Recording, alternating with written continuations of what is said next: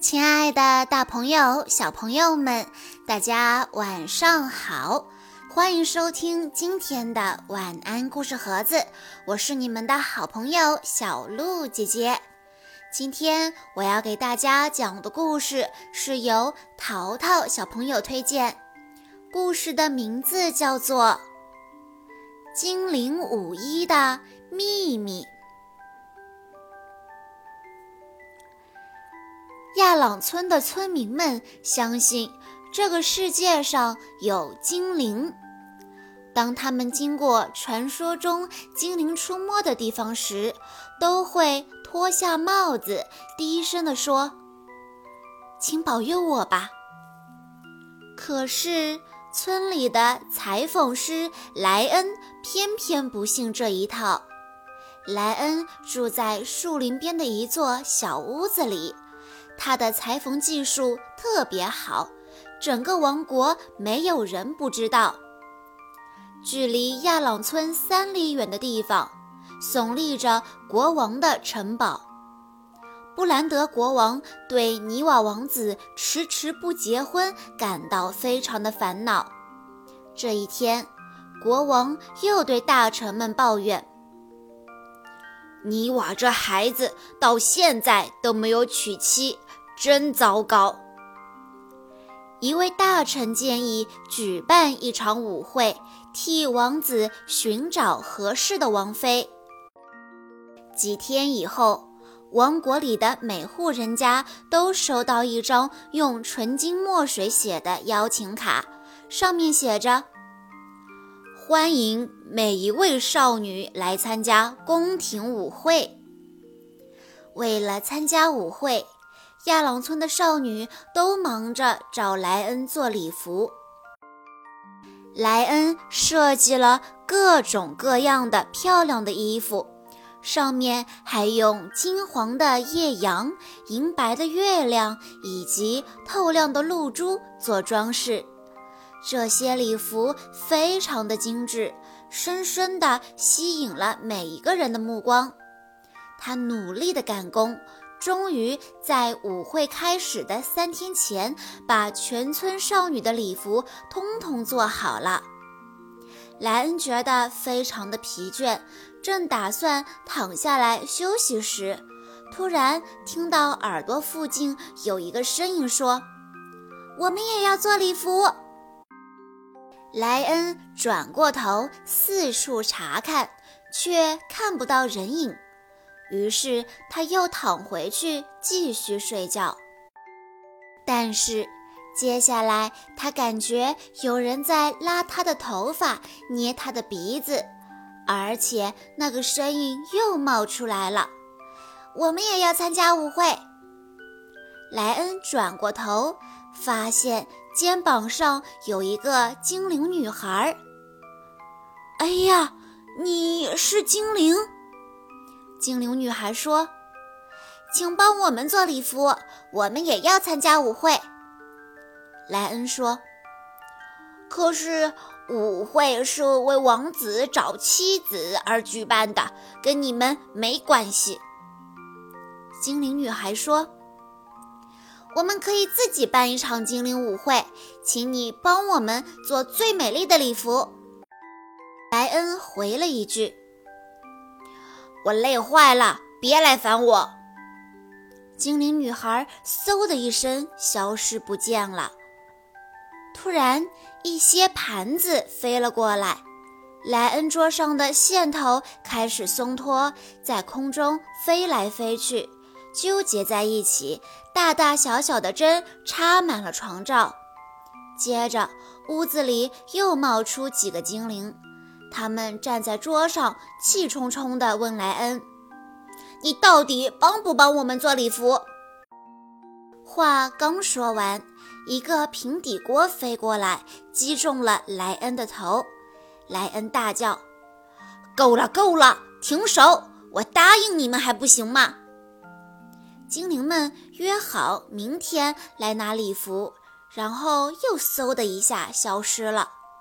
莱恩想，舞会前少女们都会来拿他们的礼服，我赚的钱已经足够修好房子，或许还能够买更好的房子呢。我干嘛要为精灵做衣服呢？想到这里，他心里舒服多了，便回到床上继续睡觉。第二天早晨，莱恩才起床，就听到熟悉的声音：“咦，我们的礼服呢？”莱恩支支吾吾不说话。精灵这下真的生气了，桌上的几把剪刀嗖的飞起来，把墙上挂的美丽的礼服全都剪破了。莱恩吓得跌进旁边的椅子里，他哭着说。完蛋了，礼服没了，舞会就办不成，我的头一定会被国王砍下来的，怎么办呢？精灵说：“听好了，你已经见识到我们精灵的威力，我们也不想为难你，只要你答应帮我们做成礼服，我们就帮你的忙。”莱恩说。但是后天晚上就要举行舞会，时间恐怕是不够啊！莱恩的话刚说完，桌上便出现了一群精灵，有的把针穿过针眼，有的动手剪布料，有的找寻合适的纽扣，有的忙着量尺寸。这些小帮手的动作又快又有效率。裁缝店里的灯连续两个晚上都亮着，大伙儿不眠不休地赶工。虽然疲倦不堪，莱恩和精灵们还是及时完成了所有的礼服。精灵们还在礼服上施了魔法，完成的礼服比以前的还要美丽。莱恩实在是累坏了，他坐在椅子上呼呼大睡。等他醒过来的时候，已经是晚上了。精灵的舞会在午夜十二点就要举行。糟糕，精灵的礼服还没有做好呢。他四处翻找布料，可是连一块剩布也找不到。天哪，我这下惨了！这时，皎白的月光洒在花园的花上。花瓣散发着透明晶莹的亮光，莱恩脑中灵光一闪，他急忙走进花园，摘下一大把鲜花。莱恩小心地把花瓣一片片摘下来，然后用金丝把花瓣缝起来，一片接一片，金丝换银线。没多久。桌子上就摆满许多绚烂夺目的迷你舞衣。莱恩把这些花瓣舞衣摆在桌上，再摆上一大碗精灵们最爱喝的牛奶，安心地等待精灵们的出现。那一晚，在布兰德国王为王子举办的舞会上，整个王国的少女们都来了。他们穿着各式各样美丽的礼服，在舞池里轻盈地旋转飞舞。泥瓦王子爱上了舞池中最漂亮的女孩，她身上穿的正是莱恩和精灵们合力做成的礼服。